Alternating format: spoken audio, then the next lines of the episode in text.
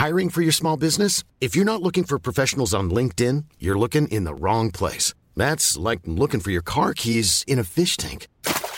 LinkedIn helps you hire professionals you can't find anywhere else, even those who aren't actively searching for a new job but might be open to the perfect role. In a given month, over 70% of LinkedIn users don't even visit other leading job sites. So start looking in the right place. With LinkedIn, you can hire professionals like a professional. Post your free job on linkedin.com slash people today.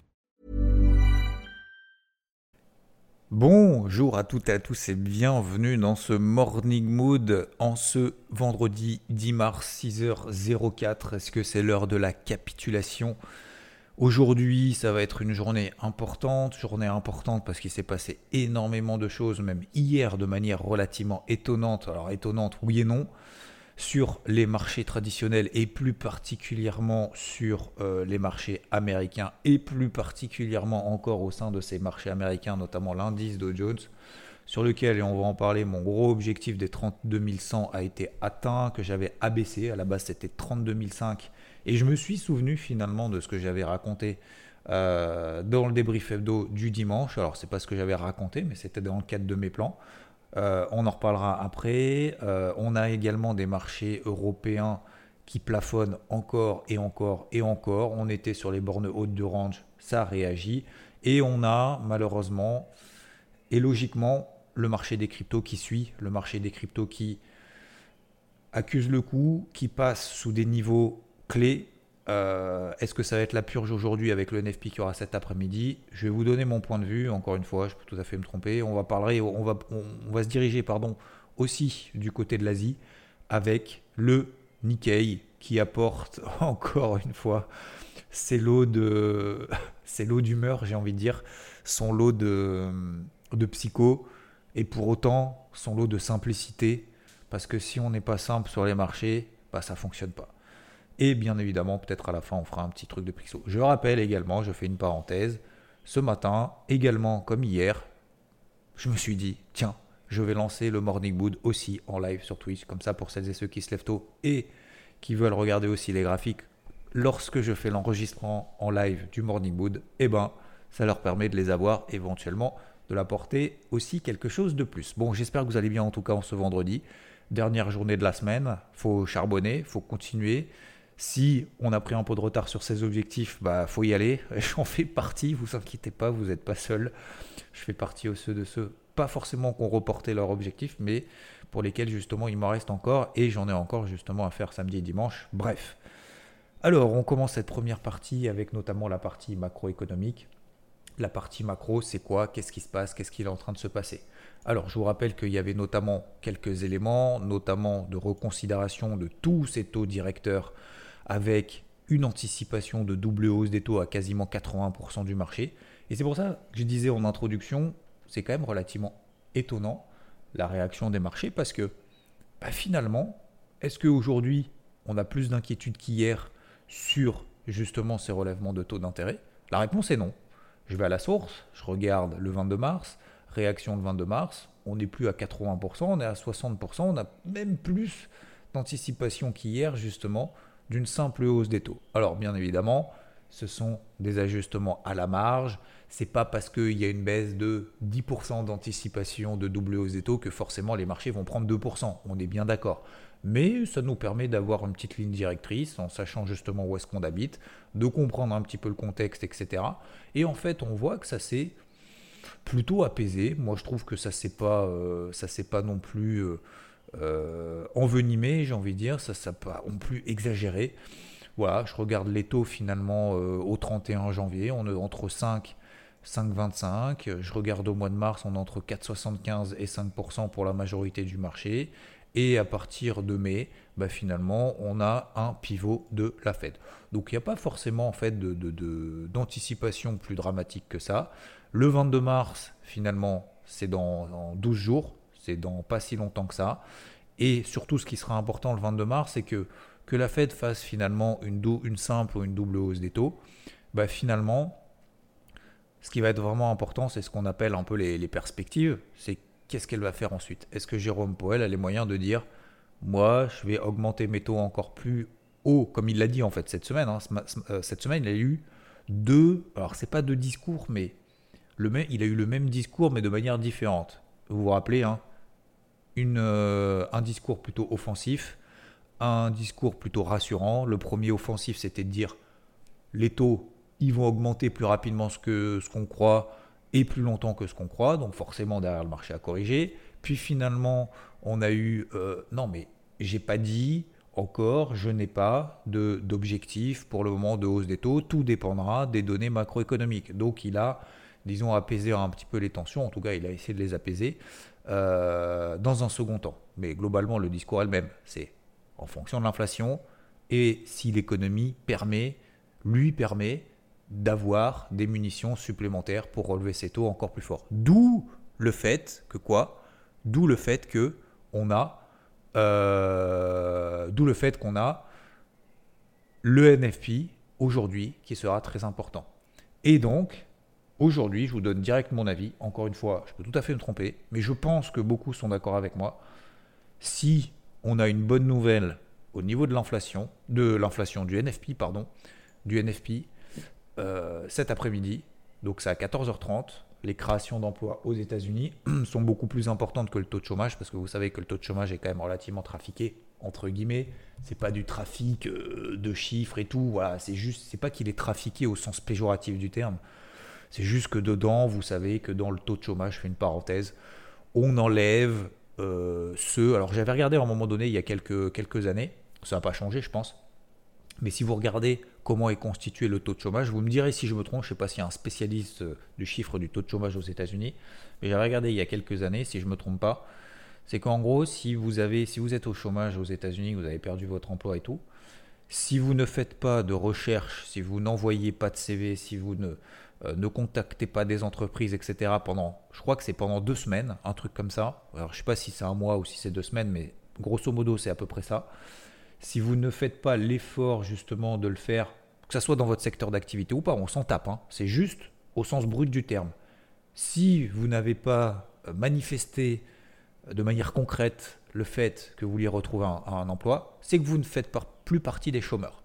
Donc forcément, bah, vous avez un taux de chômage qui est beaucoup plus faible. Si vous n'avez pas derrière un, euh, si vous n'avez pas derrière une solution, enfin une, application concrète justement de ça dans votre secteur, pas dans votre secteur, si vous n'avez pas, par exemple, je ne sais pas, vous êtes, euh, je dis n'importe quoi, boulanger, par exemple, et que bah forcément, bah vous, votre truc, euh, voilà, c'est boulangerie-pâtisserie, c'est rien d'autre.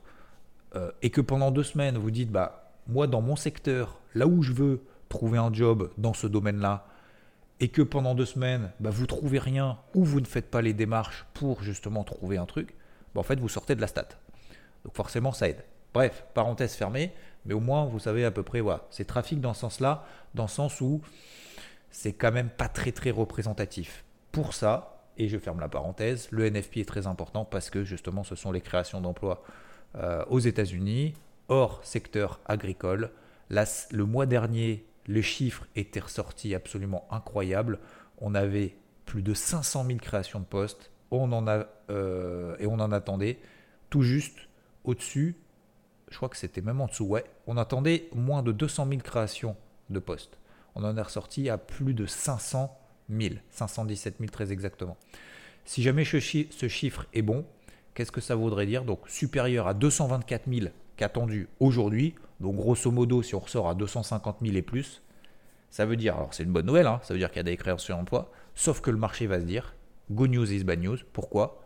Parce que si le chiffre est bon, si l'économie est toujours aussi robuste, si l'emploi est toujours présente, et s'il y a des créations d'emplois toujours fortes, alors la Fed a la marge de manœuvre pour agir, encore plus fort, encore plus vite sur ces taux directeurs. Et donc, on va avoir un ajustement encore justement sur les anticipations de hausse des taux un peu plus forte. Et donc, ça va entraîner quoi? Vous vous souvenez Hausse du dollar, notamment hausse des taux d'intérêt, baisse des actifs risqués.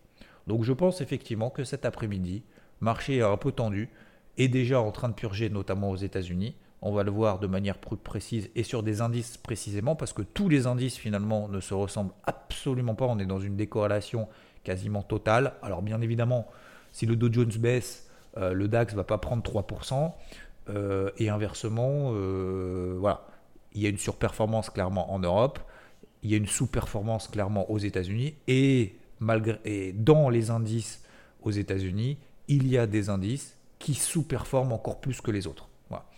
Euh, donc voilà aujourd'hui où on en est concernant la partie macro. C'est à peu près la seule chose qu'on a à se mettre sous la dent. Avec les deux discours, comme je vous ai dit tout à l'heure, offensifs et plutôt rassurants de Jérôme Poel. Ça a provoqué pas mal de volatilité, mais ça n'a absolument pas changé les choses. Et je n'ai absolument pas changé de fusil d'épaule pour le moment.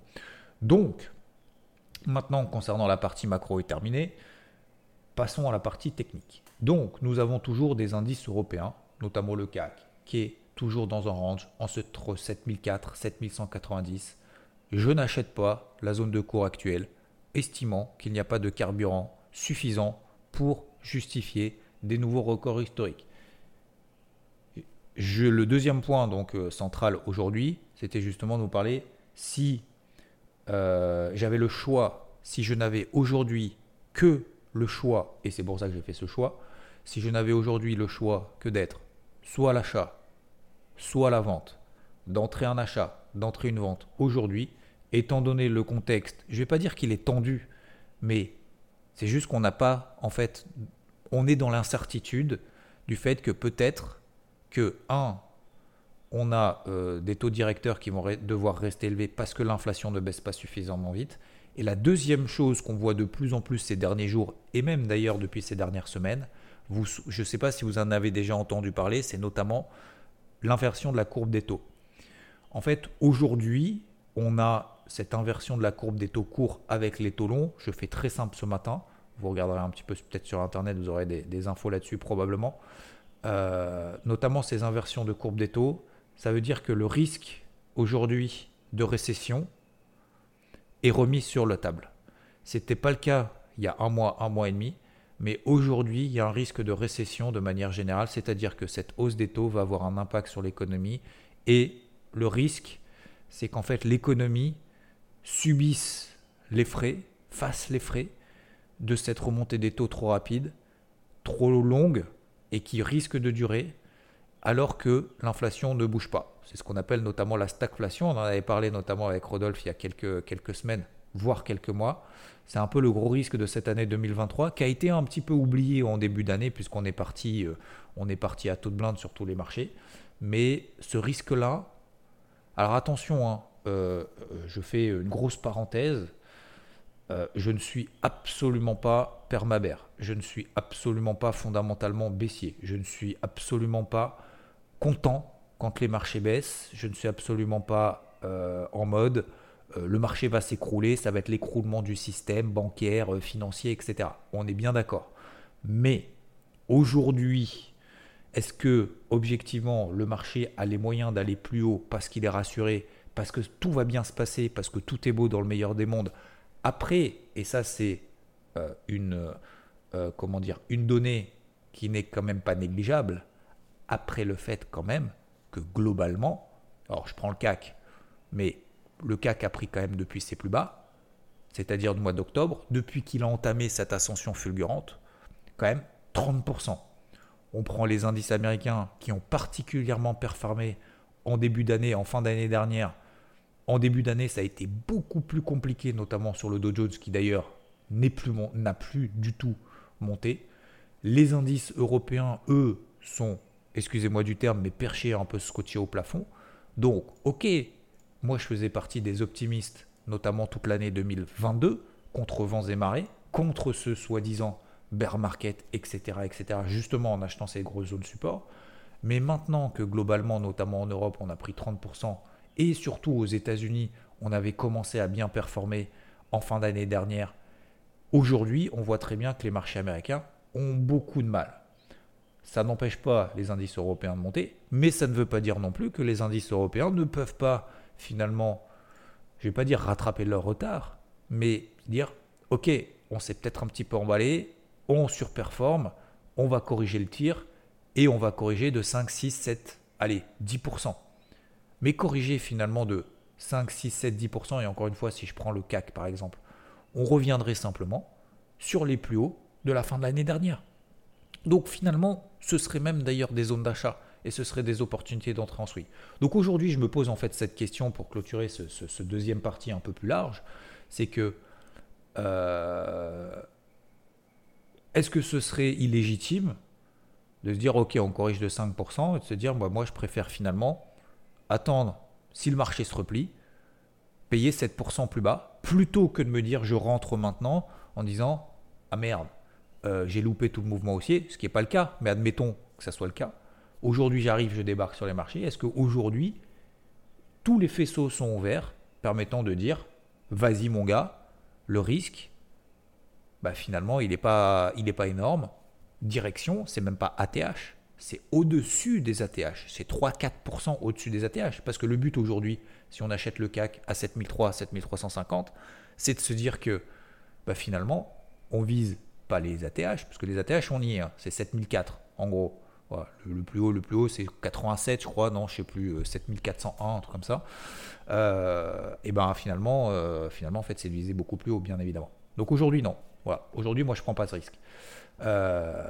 donc, la situation concernant le dollar. Ce qui est assez étonnant, moi je trouve, ce que je disais au début, par rapport à la séance d'hier, notamment sur les marchés américains et plus particulièrement le Dow Jones. Pour autant, je suis short sur le Dow Jones et cette nuit, j'étais très content d'avoir rallié cet objectif des 32 100. J'en parle juste après, mais c'est assez quand même étonnant parce que le dollar finalement n'a pas bougé.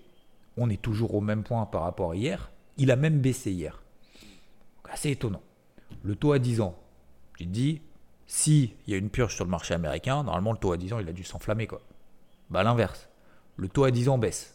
3,80%, 3,81. On était à 4% il y a deux jours, même au-delà. Assez étonnant.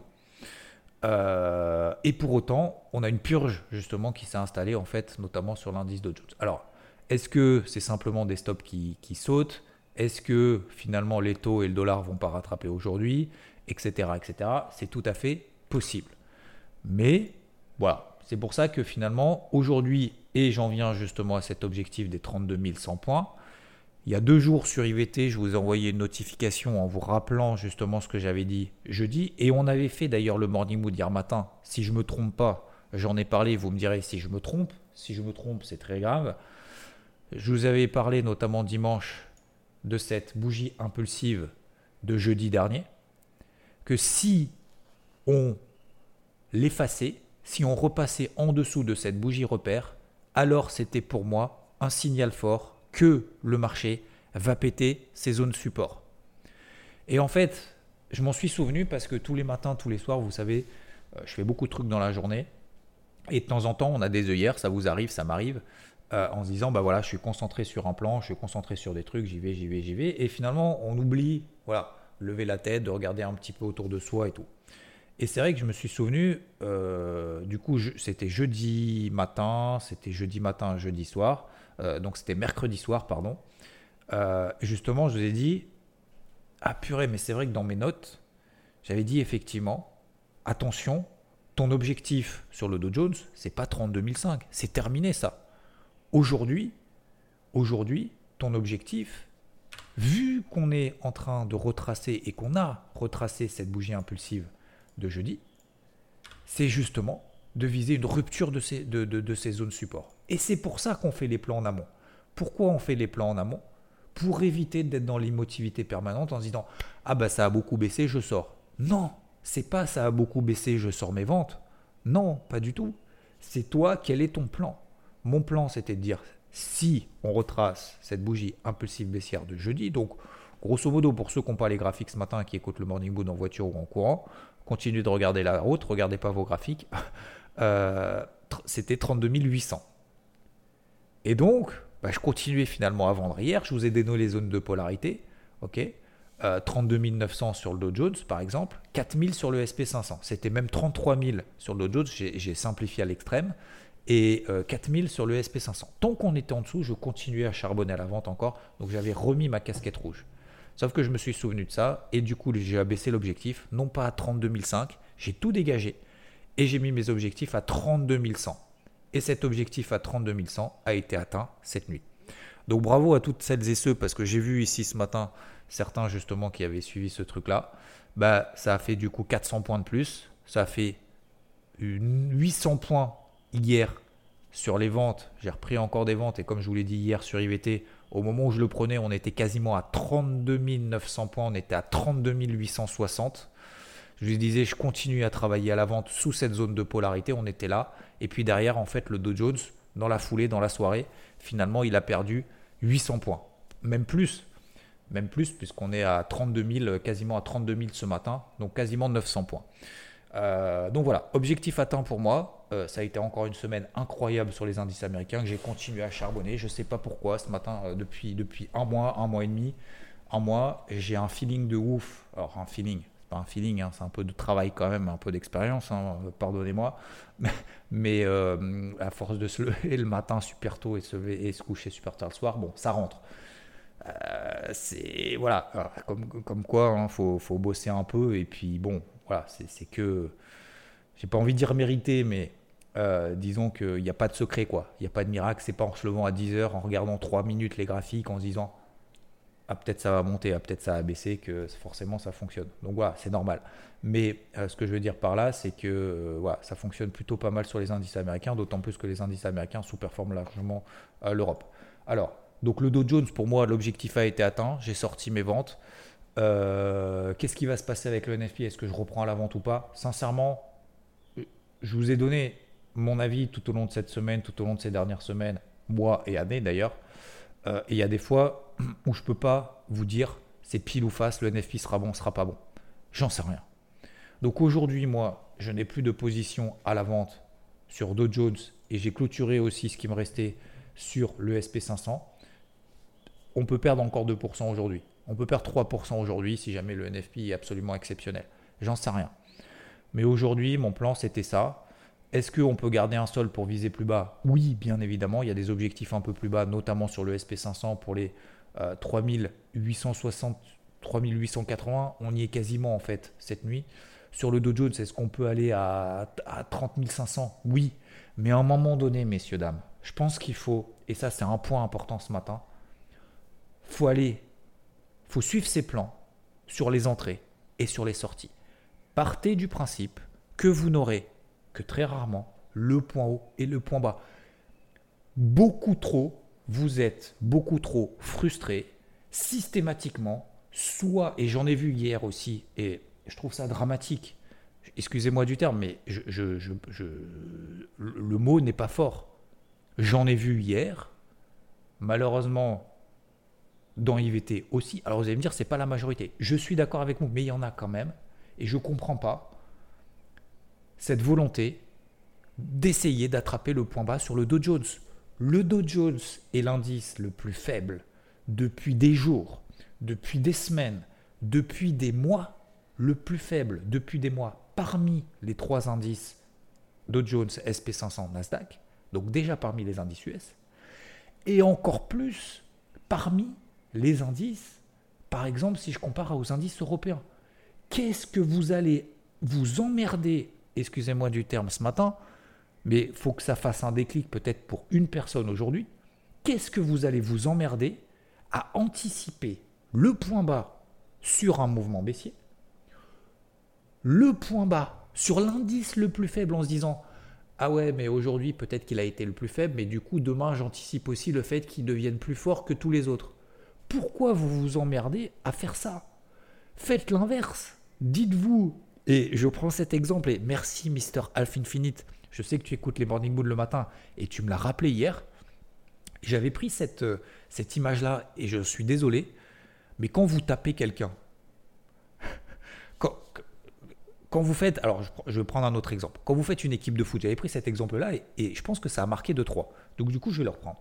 Quand vous faites une équipe de foot, vous vous souvenez quand vous étiez jeune et tout, euh, avec le.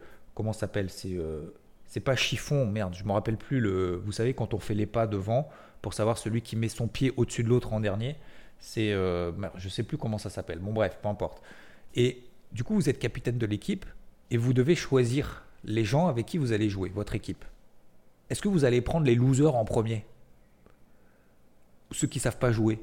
Je suis désolé pour eux, hein, mais c'est comme si vous alliez monter une boîte. Hein. Euh, vous n'allez pas prendre les plus faibles et vous dire ah tiens je vais prendre eux quoi. Chou-fleur, oui, pardon, merci en live, merci euh, Frankelto. C'est un détail très important. Ça rappelle les chou-fleur. C'est complètement débile en plus. Pourquoi chou-fleur?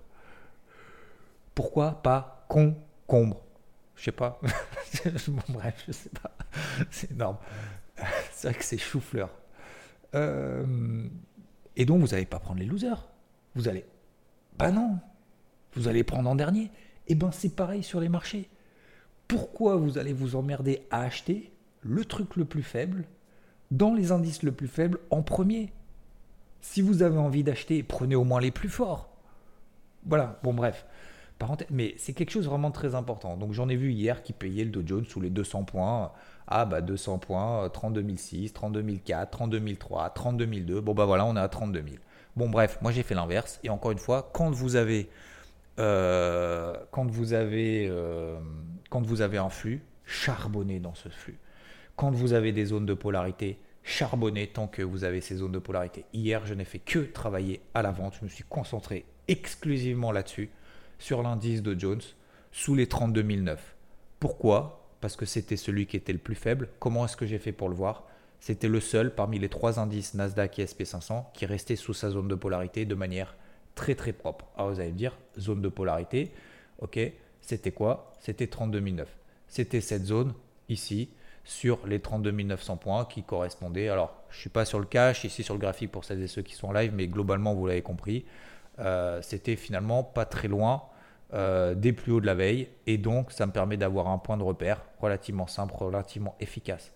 Mais en fait, l'avantage d'avoir ce point de repère, c'est qu'en fait, vous débranchez à un moment donné le cerveau à vous dire Ah oui, non, mais peut-être qu'en fait, ça monte, parce qu'en fait, ça a monté hier quand même un peu, avec les demandes hebdomadaires aux allocations chômage.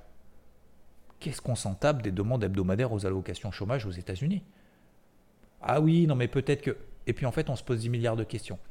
Et derrière, pourquoi est-ce que le marché a baissé? Alors, soi-disant, excusez-moi de douter, mais bon, soi-disant, peut-être que c'est vrai, peut-être que c'est faux, j'en sais rien, mais en tout cas, c'est la news.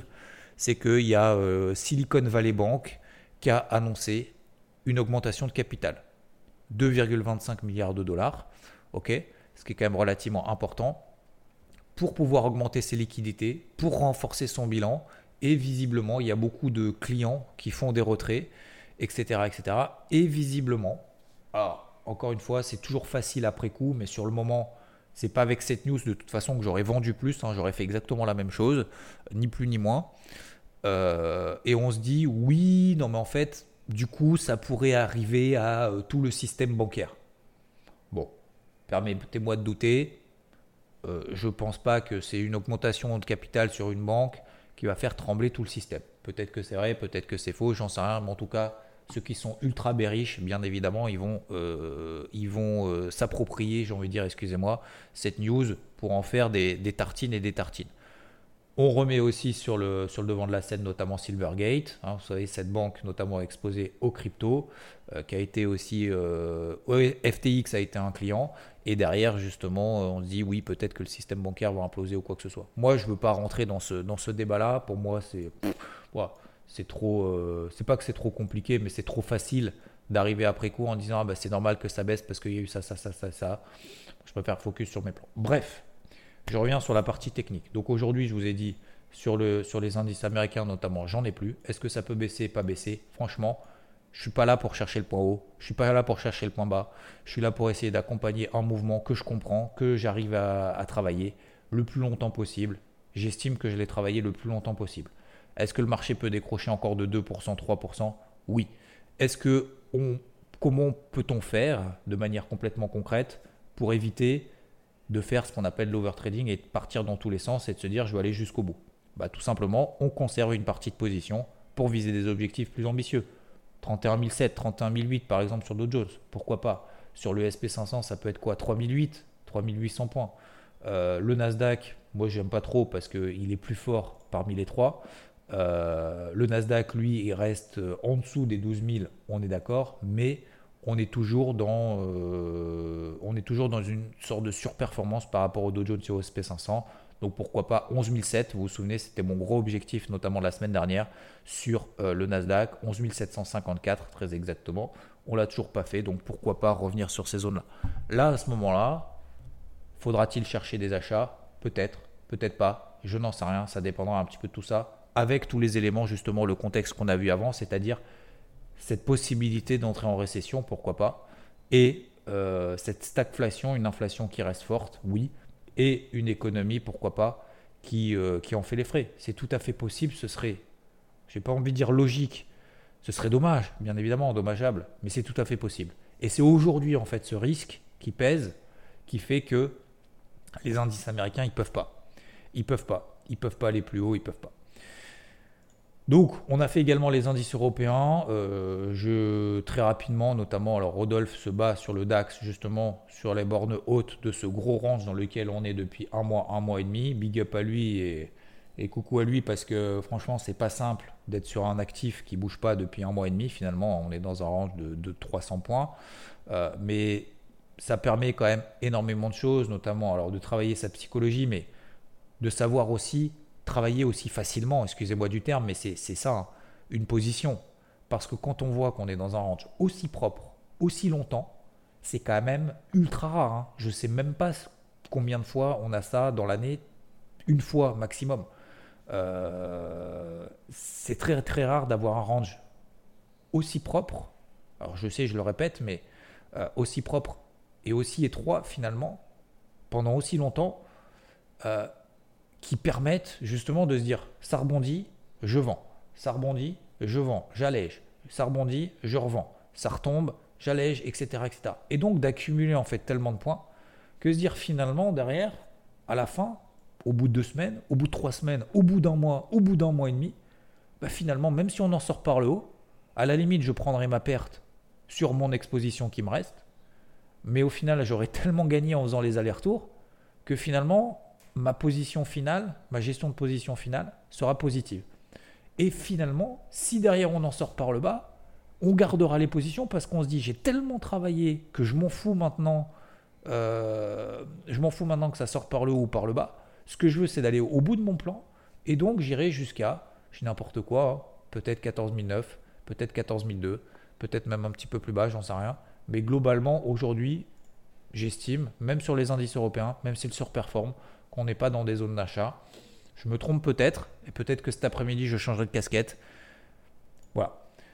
Pour aujourd'hui, je vois qu'on est déjà à plus de 30 minutes. Euh, alors le marché crypto, malheureusement, en fait les frais. très rapidement, un message crypto et je vais vous dire ce que je vais faire aujourd'hui, euh, de manière générale.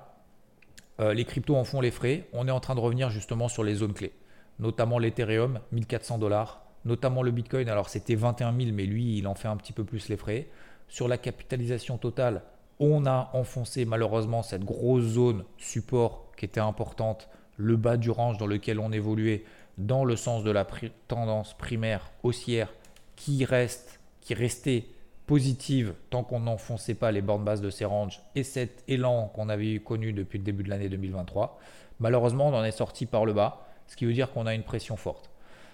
Là-dessus, de manière très très simple, que ce soit euh, Bitcoin, Ethereum ou tous les altcoins, comme je vous l'ai dit et répété notamment cette semaine sur IVT, j'attends des signaux de marché. Les signaux de marché, c'est quoi? Alors on utilise ces graphiques, hein, on regarde s'il y a du flux haussier, pas du flux haussier. C'est tout simplement ce qu'on peut appeler par exemple des breakouts haussiers daily. Donc ce qui est important, c'est de se dire, il me faut une réaction de marché. Il faut que le marché réagisse. Si le marché ne réagit pas, ça veut dire qu'il n'a rien dans le, excusez-moi du terme, il n'a rien dans le slip. Et donc, on peut aller un petit peu plus bas. Pourquoi attendre aussi une réaction de marché Et ça, on l'a vu également cette semaine, parce que ça nous permet d'avoir une invalidation. Si on n'a pas de réaction de marché, on ne peut pas se dire, OK, euh, je vais mettre un stop loss ici.